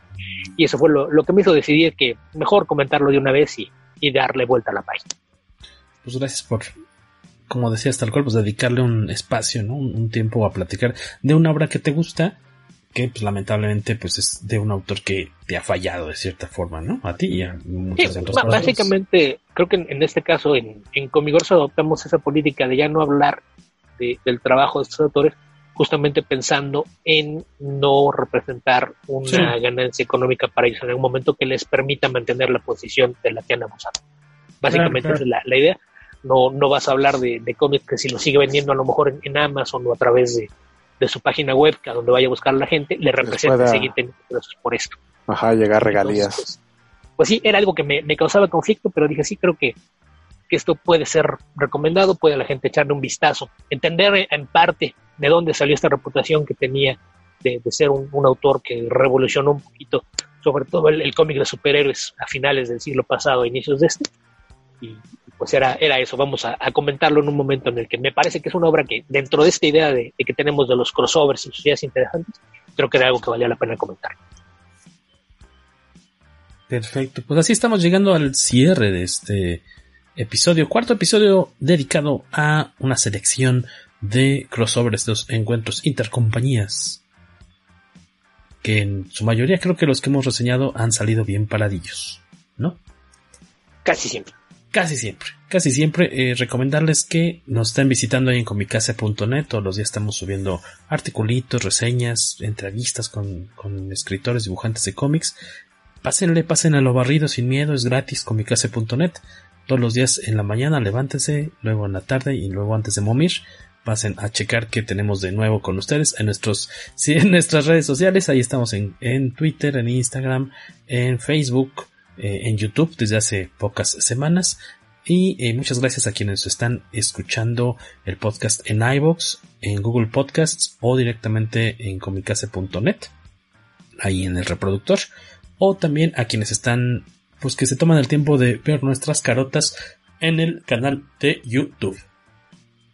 Menos la de Beto porque él es medio rancherillo. Y Pero sí salió al este, principio. Salió al principio. Sí cuenta. Exactamente. básicamente, si alguien quiere traerme una conexión de fibra óptica hasta mi casa o darme acceso a un servidor satelital con una, velocidad que permita que esta conexión funcione con videos y hacer cosas extrañas, se lo hace bastante y si no, pues les estoy ahorrando el, tener que ver mi carota ahí en la pantalla. ¿Para qué? Exactamente. Pidan sus paquetes de Comicasa, escriban, tenemos muchos números atrasados que se pueden llevar a casa, envío comicasa.gmail.com, parte de lo cual será destinado a comprarle eh, una red decente a Beto Calvo para que podamos ver su cara en estos lives. Bueno, no son lives, en estos videos. Eh, por mi parte es todo, señores. Un gusto estar de nueva cuenta a distancia con ustedes. Yo soy Guaco. Nos vemos la próxima semana. Ah, les quería avisar, había hace ratito que eh, hace 10 años DC o Warner más bien sacó un documental que se llama Secret Origin, The Story of DC Comics, narrado por Ryan Reynolds. No sé por qué, pero vaya siendo quien hizo a Linterna Verde y él mismo no le gusta. Pero bueno, tiene 10 años este documental. Lo liberaron en YouTube, está completo, dura como hora y media. Acaban de liberar uno de Superman también, ¿no? No sé. Yo nada más vi de, este que te digo. liberaron uno de Superman y hace unas semanas uno de sobre Batman, sobre ¿Qué decías, Beto? Ah, no se te escuchó. Es que hace 10 años, que, dices que, no sabes por qué, es que hace 10 años todavía no hacía Green Lantern, ah. apenas lo iba a hacer. Él estaba feliz y emocionado, iba a ser un, superhéroe. Es lo que estaba tratando de recordar. ¿De qué año es Green Lantern? La película es de 2011. Entonces, ah. probablemente en 2010 la estaba filmando o estaba a punto de filmarla cuando, cuando hizo el, el voiceover para esto. Estaba, estaba emocionado. Tiene sentido. Todo era felicidad. Él estaba a punto de convertirse en un héroe para, para DC Comics y no sabía lo, que le esperaba. Antes de volverse un patea pesebres como algunos de este podcast. Pues es que hay veces que el pesebre se gana las patadas. si, si, el pesebre se portara bien y, no, no dijera tantas cosas sin sentido. Amigos, pues un gusto a ustedes por de estar conmigo y el mío de estar con ustedes. Este, este, no olviden suscribirse, activen la campanita para que les llegue la notificación. Eh, denle like al video, dejen comentarios en nuestras redes. Hasta la campanilla, dijo Tuaco. El, el shot de despedida, no podía faltar. Claro. Este, exactamente. Chequenos ahí en nuestras redes. A Beto Calvo, síganlo en Comic Verso, que acaba de cumplir 200 números de su podcast y en próximos días va a cumplir nueve años, dijiste, ¿verdad? En algo menos de dos semanas, eh, nueve años cumple el podcast. Y el, sitio cumplió, el sitio cumplió 14 años hace, hace un par de meses. No, no, ni siquiera son un par de meses, hace unas semanas, el, el primero de junio, cumplimos 14 años como, como sitio. Y tiene tener montones de notas y reseñas hasta que, que, los colaboradores empezaron a aburrir y de repente era yo solo publicando seis o siete veces por semana lo cual no, no era muy padre. Y voy a hacer eso, pues para eso tengo mi propio blog, que es lo que estoy haciendo, creo que hay como 10 publicaciones por semana, pero es, cosa aparte. El podcast sí, efectivamente llegó a, 200 entregas. El, si no me recuerdo, el 6 de julio, que cumplen nueve años de, que se publicó el primer episodio. Son nueve años eh, menos uno que nos tomamos de, sabático por ahí entre 2018 y 2019, así es de que 200 podcasts en, ocho años más o menos, no, no está mal el promedio pero, pero sí, nos, nos pueden seguir por allá en, en Y tiene la modalidad de, de más de Patreon, ¿no? tenemos un, Patreon, con, eh, hay acceso anticipado de al menos 24 horas a cada episodio, más un especial mensual y de repente algo de, material adicional. Por ejemplo, en este episodio 200 ya, ya habíamos acabado y nos dimos cuenta de que no habíamos hablado de Joel Schumacher, y que tiene varias eh, películas relacionadas con, con cómics o con cultura pop. Entonces, hay por ahí un extra que probablemente va a quedar en, la versión de Patreon del episodio solamente. Exclusivo para Patreon. Y porque básicamente se grabó al final, no, no tiene la misma calidad de, audio. Y fue así como que, que, extra nada más porque se dio, se dio cuenta Esteban de que tenía bien todo el grabado y dijo, ah, pues creo que no, lo puedo rescatar. Entonces, si, ustedes eh, nos siguen en, Patreon, probablemente van a tener por ahí unos minutitos extra de, podcast hablando un poquito de la carrera de, de Joel Schumacher. Para más pues, placer. Pues eso, básicamente me encuentran así en, en en Twitter soy albion2112 y mi blog lleno de curiosidades, reseñas, etcétera. Cualquier babosada que me paso por la cabeza está en lograrnecesidades.blogspot.com. Pues así están las cosas. Señores, nos despedimos.